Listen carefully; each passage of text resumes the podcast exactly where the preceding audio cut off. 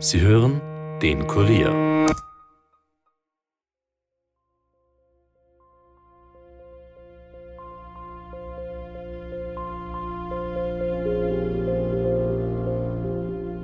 Der Fuchs hat dann gesehen, wie der eiserne Vorhang gefallen ist, dass man mit dem Osten Geschäfte machen kann. Wir haben dann die Nachricht bekommen, dass eine Explosion im Ortszentrum von Kindberg stattgefunden hat. Ein Auto ist explodiert. Da haben wir das Problem gehabt, dass wir zwei Tatorte gehabt haben. Auf der einen Seite das Auto, was bereits in die Luft gesprengt war. Auf der anderen Seite das Auto, was verdächtig war, auch einen Sprengstoff im Auto zu haben. Dann hat es Schwierigkeiten gegeben, da ist ein Haus gegangen, wo dann eine Frau verschwunden ist, da hat man Blutspuren gefunden. Es war ein Glück, dass da nicht mehr Tote gegeben hat. Das war ein Riesenglück.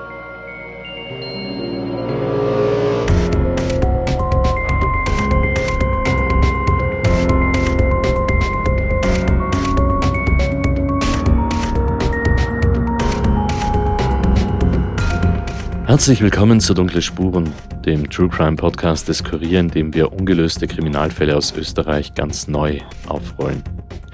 Mein Name ist Stefan Andres und heute begrüße ich euch zu unserer nicht nur neuen Staffel, sondern bereits zu unserem 25. Fall. Diesmal geht es um einen Mord. Den Mord an Adolf Fuchs in Kindberg. Der hat damals wirklich für Aufsehen gesorgt. Ein Fall, der vor 22 Jahren nicht nur die kleine Stadt in der Steiermark in Atem gehalten hat, sondern eigentlich ganz Österreich. Denn das Opfer ist durch Umstände gestorben, die es in der Art in Österreich noch nicht gegeben hat.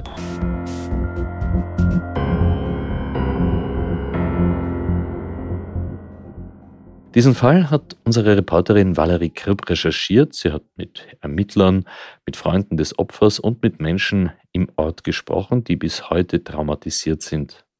Und sie hat eine ziemlich gefährliche Spur verfolgt. Ja, und jetzt darf ich Valerie natürlich hier im Kurier Podcast Studio begrüßen. Hallo Valerie. Hallo Stefan. Fangen wir einfach mal am Anfang an. Valerie, erzähl uns doch, was da vor 22 Jahren passiert ist.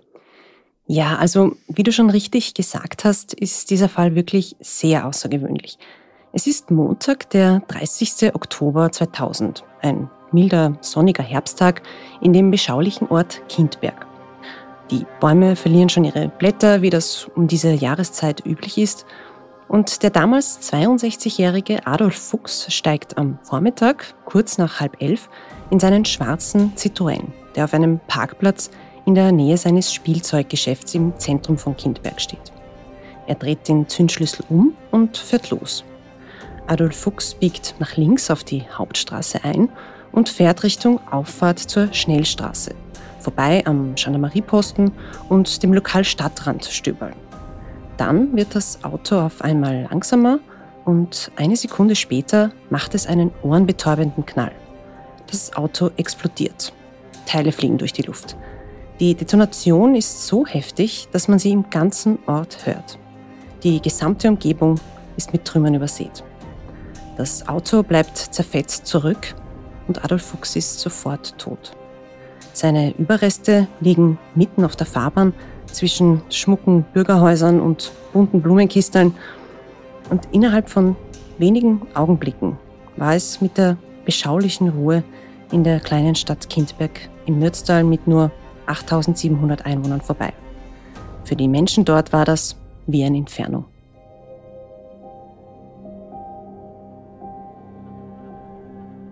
Ein paar Minuten später, also um 10.45 Uhr, läutet bei Ermittler Herbert Fuig im Landeskriminalamt Steiermark das Telefon. Die Kollegen aus Kindberg sind dran und sagen, dass gleich neben dem Wachzimmer ein Auto explodiert ist. Zu den näheren Umständen können sie nichts sagen. Nur, dass ein Mann im Fahrzeug gesessen ist. Ein gewisser Adolf Fuchs, bekannter Geschäftsinhaber in Kindberg. Und dass er tot ist. Herbert Fulk macht sich natürlich sofort auf den Weg nach Kindberg. Ebenfalls informiert wird der Entschärfungsdienst des Innenministeriums. Die Gendarmerie in Kindberg beginnt in der Zwischenzeit, den Tatort weiträumig abzusperren. Ja, und was hat der Ermittler dann in Kindberg als allererstes gemacht? Ja, das erzählt er uns gleich selbst. Ich habe ihm nämlich einen Besuch abgestattet. Herbert Fuig ist kann man sagen, ein gestandener Kriminalist, der schon wirklich viel erlebt hat. Er hat zum Beispiel die Verhandlungen bei der Geiselnahme in der Justizanstalt Graz-Kalau geführt. Und diese Berufserfahrung sieht man ihm wirklich an. Er hat damals im Oktober 2000 die Leitung der Ermittlungen in Kindberg übernommen. Grüß Gott, Magister. Ja, Hofer. Grüß Gott. Wir haben uns in seinem Büro in der Landespolizeidirektion Graz getroffen, einem großen grauen Gebäude am Rande der Stadt, in dem man sich sehr leicht verirren kann, muss ich sagen. Die Gänge und Türen schauen alle irgendwie gleich aus.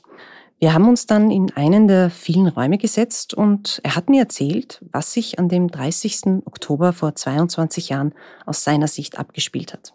Ich war damals stellvertretender Leiter der Kriminalabteilung, das war in der Genemarie, da hat sich Genemarie und Polizei, es war halt getrennt. Und ich war der stellvertretende Leiter der Kriminalabteilung des Landesgendarmeriekommandos. Und wie gesagt, wir haben dann die Nachricht bekommen von der, vom Gendarmerieposten, dass eine Explosion im Ortszentrum von Kindberg stattgefunden hat. Auto ist explodiert, hat es Gut, dann haben wir mal halt die Leute zusammengeholt, meine Mitarbeiter, dann haben wir mal gefragt, wer ist das, wisst ihr, wer das ist? Ist da wer im Auto gewesen? Wie schaut es aus? Ja, das Auto ist gefahren, ist dann langsamer geworden, laut Zeugenaussagen. Und das ist dann explodiert. Und dann, so ja, Sie wissen, wer das ist, ein gewisser Adolf Fuchs, ein Geschäft in Kindberg, handelt auch mit pyrotechnischen Gegenständen. Spielwarenhandel, pyrotechnische Gegenstände. Haben wir gedacht, vielleicht hat der pyrotechnische Gegenstände transportiert, dass da was passiert ist. Ja, das war die erste Annahme. Also der Herr Fuchs hat ja ein Spielzeuggeschäft in Kindberg gehabt und ähm, weil er auch mit Feuerwerkskörpern gehandelt hat, hat man angenommen, dass die vielleicht im Kofferraum in die Luft gegangen sind. Ich habe mir dann gemeinsam mit Herbert Fuig die Tatortfotos angesehen und ich muss sagen, der Anblick war wirklich schwer zu verkraften.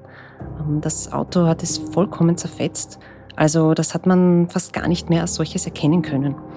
Das Dach hat es komplett weggerissen, die Scheiben, die Türen, alles. An den Häuserfassaden hat bis hoch hinauf das Blut vom Opfer geklebt und die Extremitäten hat es meterweit weggeschleudert.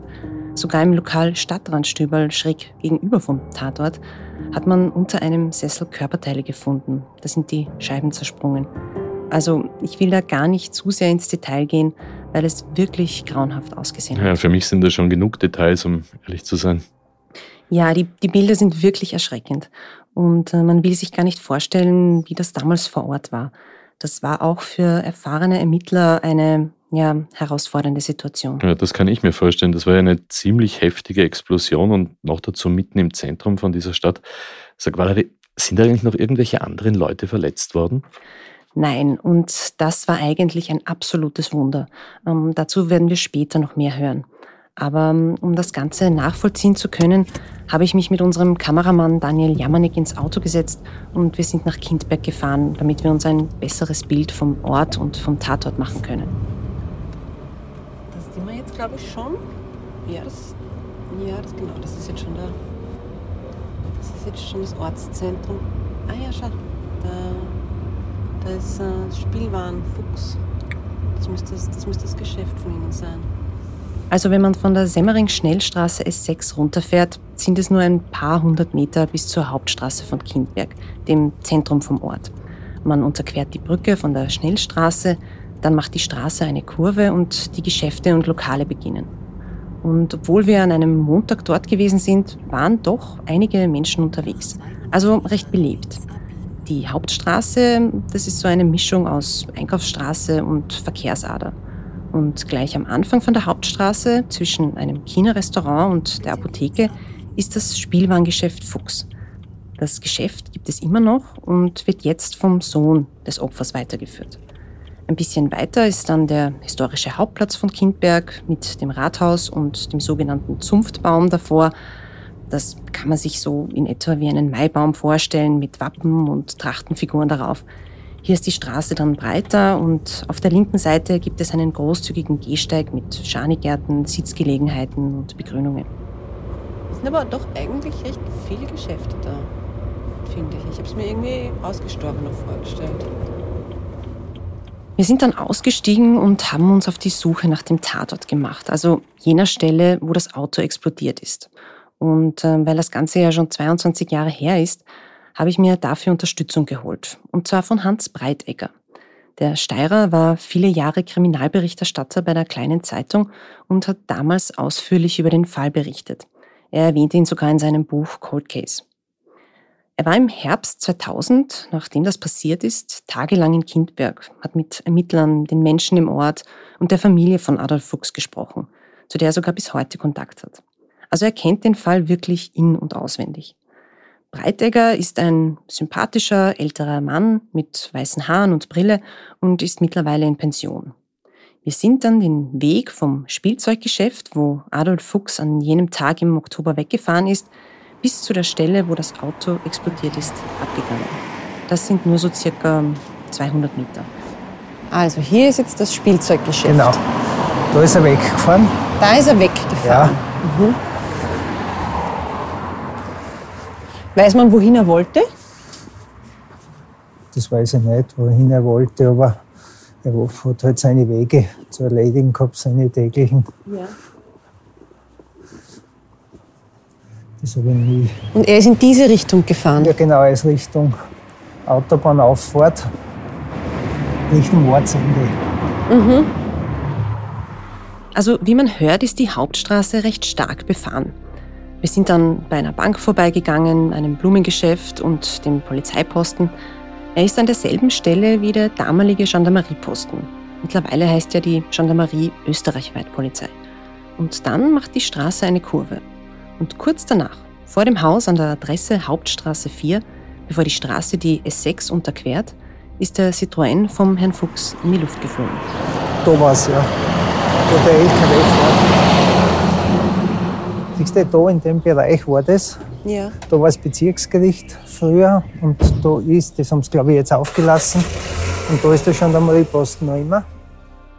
Also neben dem Polizeiposten und schräg gegenüber vom sogenannten Stadtrandstübel, dem Lokal, wo die Fenster zersprungen sind, ist das Ganze passiert.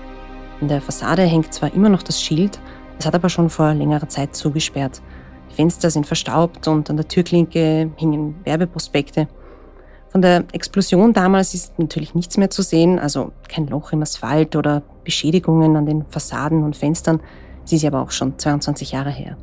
Aber wenn man dort steht und sieht, was dort für ein geschäftiges Treiben herrscht, ist es wirklich ein Wunder, dass nicht mehr passiert ist. Also, um auf deine Frage zurückzukommen, Mhm. es war wirklich Glück im Unglück, dass nicht mehr Menschen verletzt oder getötet worden sind. Das hat mir auch der damalige Ermittlungsleiter Herbert Fuig bei meinem Besuch in Graz bestätigt. Wenn da Leute auf der Straße sind, das hat ja der Sachverständige festgestellt und, und im Gutachten festgehalten, wenn da Leute auf der Straße sind, dann gibt es Tote. Es war ein Mann auf der Straße, der war in der Nähe vom Gendarmerieposten und dort ist ein, ein VW-Bus gestanden und der hat die Explosion gehört und auf einmal ist ihm ein Fuß entgegengeflogen und der war im Krieg, im Zweiten Weltkrieg, hat dieses Erlebnis im Krieg gehabt, er hat sich sofort unter das Auto reingeschmissen und hat uns dann nachher gesagt, er hat geglaubt, es ist der Krieg ausgebrochen. Aber der Sachverständige hat geschrieben, wenn da Leute auf der Straße sind, dort, äh, irgendwo in der Nähe, dann dieser Luftdruck, diese Druckwelle, wenn die dir irgendwo zuhaut und du kommst vor, scharf, bist weg. Also, das war ein Glück, dass da nicht mehr Tote gegeben hat. Das war ja ein Riesenglück. Eines muss ich noch erwähnen. Nur circa 200 Meter vom Tatort entfernt ist eine Schule. Die Explosion war ja um 10.38 Uhr am Vormittag. Wäre das nur ein bisschen später passiert und Schüler wären dort entlang gegangen. Also da will man sich gar nicht ausmalen, was passieren hätte können. Das wäre wirklich furchtbar gewesen. Also gut, lass uns das alles einmal zusammenfassen. Das Opfer, Adolf Fuchs, ist an diesem Vormittag in sein Auto eingestiegen, das in der Nähe von seinem Spielzeuggeschäft geparkt war, und ist losgefahren. Wohin er wollte, das wissen wir nicht. Aber nur ein paar hundert Meter weiter wird das Auto dann plötzlich langsamer und ja, explodiert.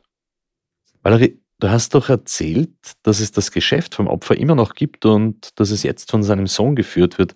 Hat er dir eigentlich mehr erzählen können? Also zum Beispiel, wo sein Vater hingewollt hat? Also ja, ich habe mit dem Sohn sprechen können, aber Er wollte leider nicht vors Mikrofon.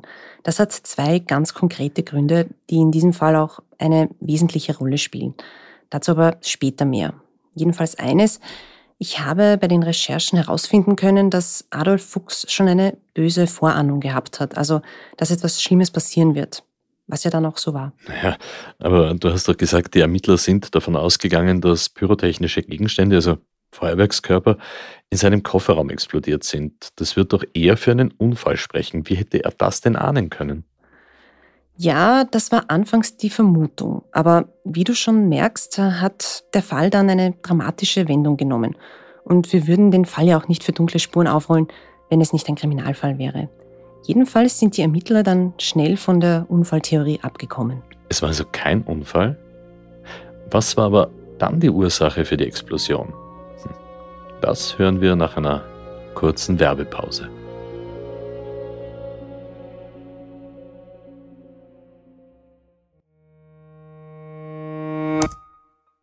Hey, ihr wollt immer informiert sein über das wichtigste Thema von heute?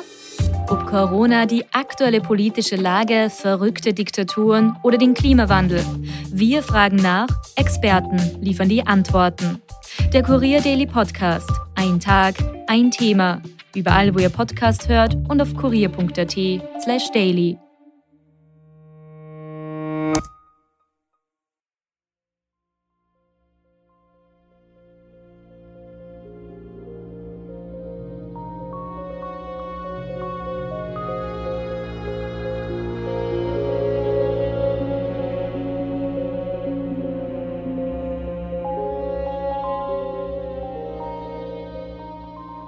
Willkommen zurück zu Dunkle Spuren und zum bis heute ungeklärten Fall Adolf Fuchs. Valerie, wir sind gerade vor der Pause dabei stehen geblieben, dass die Ermittler dann sehr bald nicht mehr von einem Unfall mit Feuerwerk ausgegangen sind, sondern eine völlig andere Erklärung für die Explosion von diesem Auto gehabt haben. Welche war das?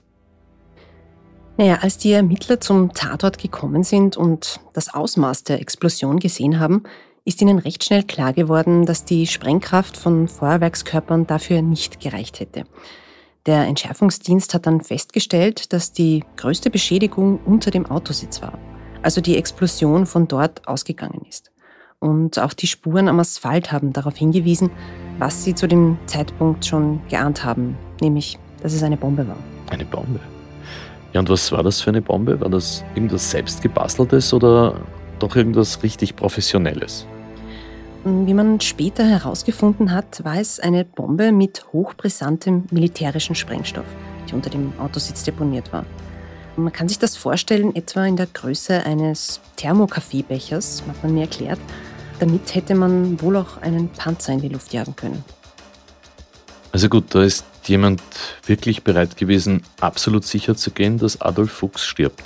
Genau. Aber warte noch, es wird noch heftiger. Denn als der Entschärfungsdienst dann in Kindberg angekommen ist und sich einen Überblick verschafft hat, sind sie sich dann plötzlich nicht mehr sicher gewesen, ob die Gefahr überhaupt schon gebannt ist. Wieso? Hat es dort noch eine Bombe gegeben? Das war damals die Vermutung, denn bei den Zeugenbefragungen unmittelbar danach hat der Sohn des Opfers nämlich gesagt, dass er nicht mehr in sein Auto einsteigen will. Er hat Angst, weil es gleich neben dem von seinem Vater am Parkplatz gestanden ist und er weiß nicht, ob dort nicht auch eine Bombe deponiert worden ist. Aber das kann uns Franz Moherndl besser erklären. Er war nämlich damals einer der Entschärfer vor Ort. Jetzt haben wir ähm, zur ersten Untersuchung einen Sprengstoffhund, den was wir in die eigenen Reihen, aber einen Entschärfungsdienst haben, suchen lassen. Der Hund ist einmal um das Auto herumgelaufen und hat sich vor dem linken Vorderrad abgelegt. Einem Hund weiß man nicht, das ist ein Tier, könnte eine Fehlermeldung sein. Kollege geht weg kurz mit ihm, kommt wieder, lässt den Hund wieder frei, Hund läuft ums Auto, legt sich wieder vor dem linken Vorderrad nieder. Der Hund darf nicht, wenn er was findet, wenn er was aufnimmt, eine Witterung, von Sprengstoff darf er nicht bellen, darf er gar nichts tun, der liegt einfach still dort und, ja, und wartet, was passiert. Also dann sein Spielzeug wieder kriegt. Jetzt haben wir das Problem gehabt, dass wir zwei Tatorte gehabt haben. Auf der einen Seite das Auto, was bereits in die Luft gesprengt war. Auf der anderen Seite das Auto, was verdächtig war, auch einen Sprengstoff im Auto zu haben. man kann nicht hingehen, das Auto jetzt einfach aufsperren und da hineinschauen. Jetzt haben wir das Auto mit verschiedenen Techniken aus der Deckung heraus geöffnet mit Fernlenker, mit Haken und mit Seilen, haben das Auto gestartet. Es gibt auf unserem Roboter mehrere Kameras. Da kann man dann in das Auto hineinschauen, was man dann über Monitor sieht. Schlussendlich haben wir da sehr lange daran gearbeitet. Aber um wirklich auszuschließen, dass im Auto des Sohnes eine Bombe deponiert war, hat es noch einen letzten Schritt gebraucht. Und als ich das gehört habe, habe ich wirklich Gänsehaut bekommen. Zum Schluss hat man müssen mit dem Auto noch natürlich fahren, weil da könnte auch noch irgendeine Auslösevorrichtung noch irgendwo sein. Ich bin dann mit dem Auto gefahren, was natürlich ein eigenes Gefühl. Äh, man sitzt wie eine frohe Eier, obwohl man weiß und man das Bild ja vor Augen hat vom anderen Auto ähm, und vom Opfer. Weiß man, wann es sein sollte, dann kriegt man eh nichts mehr mit. Aber es war Gott sei Dank war in diesem Auto dann nichts drinnen und so haben wir dann das Auto, und nachdem ich gefahren bin, damit wieder freigeben können. Ganz schön heftig. Das heißt, wäre dort vielleicht doch noch eine zweite Bombe gewesen, hätte es der Entschärfer womöglich nicht einmal überlebt. So ist es, ja. Also wirklich eine ja, lebensbedrohliche Situation für das Team vor Ort. Mhm. Sowas kommt natürlich nicht jeden Tag vor, aber Valerie, jetzt musst du uns endlich einmal sagen, wer bitte hat eigentlich einen Grund, einen Spielzeugwarenhändler in Kindberg in der Steiermark auf so brutale Art und Weise umzubringen? Ich meine, was für ein Motiv gibt's? Das ist die wirklich große Frage. Dazu müssen wir uns zuerst einmal das Leben des Opfers genauer anschauen. Adolf Fuchs, der ja zum Zeitpunkt seines Todes schon 62 Jahre alt war, hat mit seiner Frau und seinem Sohn in Kindberg gelebt und eben ein gut gehendes Spielzeuggeschäft in der Hauptstraße betrieben. Man hat ihn also im Ort gekannt. Ein Freund der Familie, mit dem ich gesprochen habe, der aber anonym bleiben will, hat ihn mir als einen sehr höflichen, zuvorkommenden, aber auch ruhigen Menschen beschrieben. In seiner Freizeit ist Adolf Fuchs früher gerne zum Segelfliegen nach Kapfenberg gefahren. Das ist so ja, ungefähr zehn Minuten mit dem Auto von Kindberg.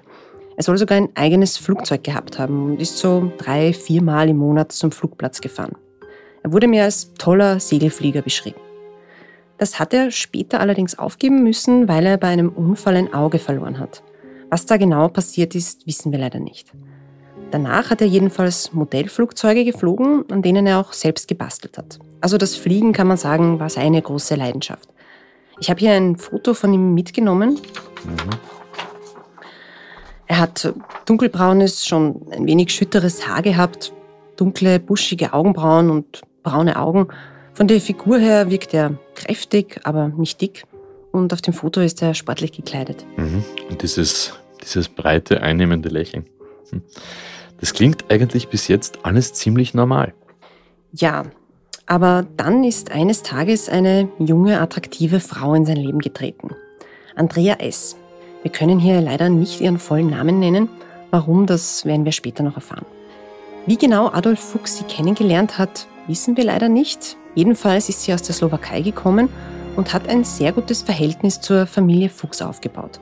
Soll zeitweise sogar bei ihnen gewohnt haben.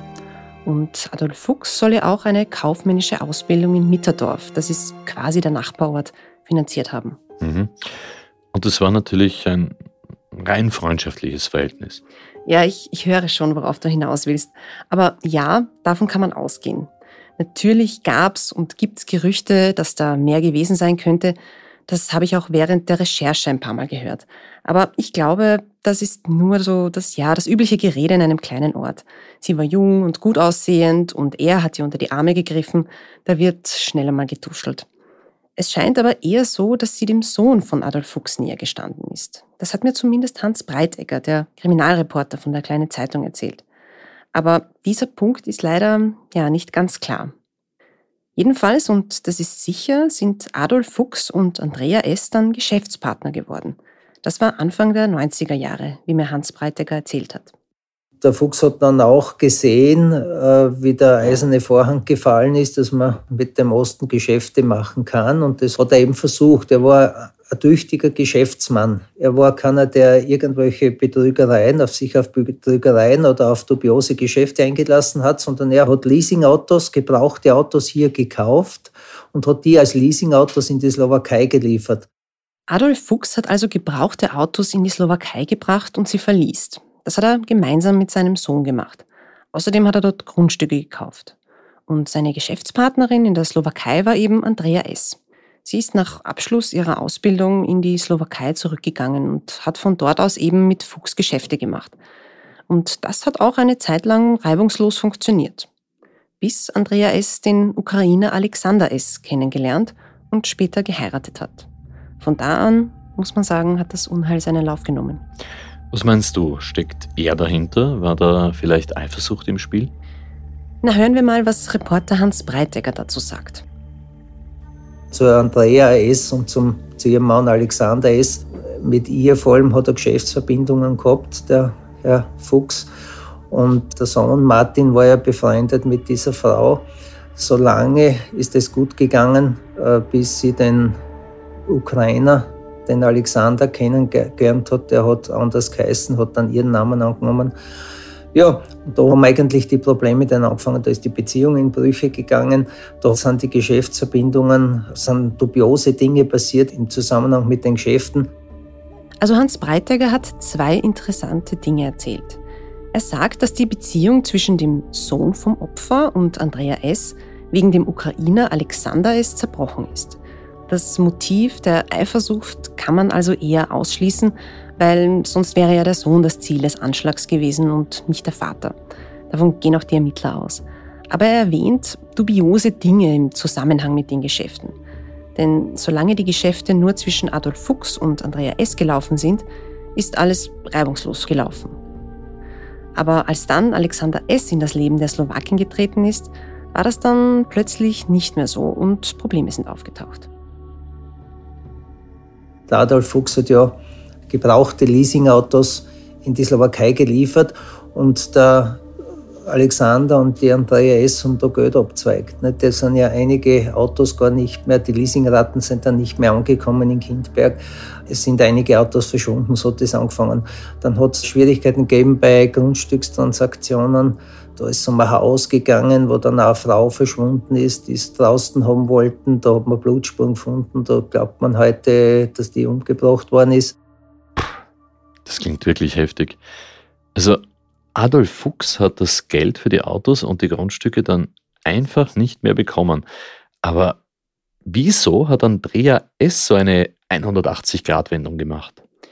Ja, das ist eine gute Frage. Ähm, entweder war der Einfluss ihres neuen Mannes, also Alexander S., so groß auf sie, dass sie beim Geldabzweigen einfach mitgemacht hat, oder sie hat von Anfang an ein falsches Spiel gespielt. Dann hätte sich Adolf Fuchs quasi den Feind in sein eigenes Haus geholt, ohne es zu wissen, und alles war dann auf Jahre hinaus geplant? Ja, das wäre zumindest eine Möglichkeit, aber wir werden später noch hören, wie sie sich gerechtfertigt hat. Okay, da bin ich jetzt gespannt und unsere Hörerinnen und Hörer sicher auch. Sag Valerie, wie hat denn Adolf Fuchs eigentlich darauf reagiert, dass das Geld nicht mehr angekommen ist? Ja, hier kommen wir jetzt zu einem Schlüsselmoment in dem Fall. Denn seine Reaktion hat den weiteren Verlauf der Dinge maßgeblich beeinflusst. Sie hat sein Schicksal quasi besiegelt, könnte man sagen. Ermittler Herbert Frück weiß nämlich so einiges über den Mann Alexander S. zu berichten und ähm, auch wie es zu diesen dubiosen Grundstücksdeals gekommen ist. Der hat drüben Grundstücke gekauft, nachdem er nicht kaufen hat dürfen, hat sie gekauft. Er hat ihr das Geld gegeben und wie er das Geld zurückverlangt hat, hat sie inzwischen den, den Freund da gehabt und das war ja ein, ein Obergauner. Der war wegen Raub mehrfach verurteilt und, und so Sachen. Und da haben sie dann Probleme gehabt, die hat das Geld nicht zurückgegeben. Ne? Sie haben teilweise Fahrzeuge hinbracht, Leasing, aber dann hat das mit den Leasingraten nicht mehr funktioniert. Es sind hochwertige Fahrzeuge verschwunden, nachdem es der Fuchs hingebracht hat. Und, und so hat sich das Ganze ergeben und dem war es dann zu viel und dann hat er Anzeige erstattet und das war dann der Auslöser. Adolf Fuchs hat also eine Anzeige erstattet? Ja, gegen Alexander S., weil das Geld nicht mehr angekommen ist. Also wegen Betrugs. Das Ganze war circa einen Monat vor seinem Tod. Und ähm, wenn Fuchs gewusst hätte, auf wen er sich da einlässt, hätte er wohl die Anzeige nie gemacht. Aber eine böse Vorahnung hat er wohl gehabt, wie ich ja schon vor der Pause kurz erzählt habe. Denn ab dem Zeitpunkt der Anzeige dürfte Fuchs Angst bekommen haben. Er hat sich zum Beispiel Kennzeichen von verdächtigen Autos in Kindberg notiert. Und diese Notizen haben die Ermittler nach seinem Tod bei ihm zu Hause gefunden. Du sagst also, er hat nicht gewusst, mit wem er sich da eingelassen hat. Wie genau meinst du das? Alexander S. war nicht irgendein Kleinkrimineller, wie es am Anfang den Anschein gemacht hat, sondern Mitglied bei der organisierten Kriminalität oder, wie wir sagen, der Mafia. Also Adolf Fuchs hat sich, ohne es zu wissen, mit einem Schwerkriminellen angelegt und das hat dann eine Reihe von dramatischen Ereignissen ausgelöst. Ja, wo genau der Adolf Fuchs da hineingeraten ist, ob er tatsächlich beschattet worden ist und warum es zwischendurch sogar ein gestandener Kriminalpolizist mit der Angst zu tun bekommen hat. Das alles hört ihr im zweiten Teil dieser Ausgabe von Dunkle Spuren.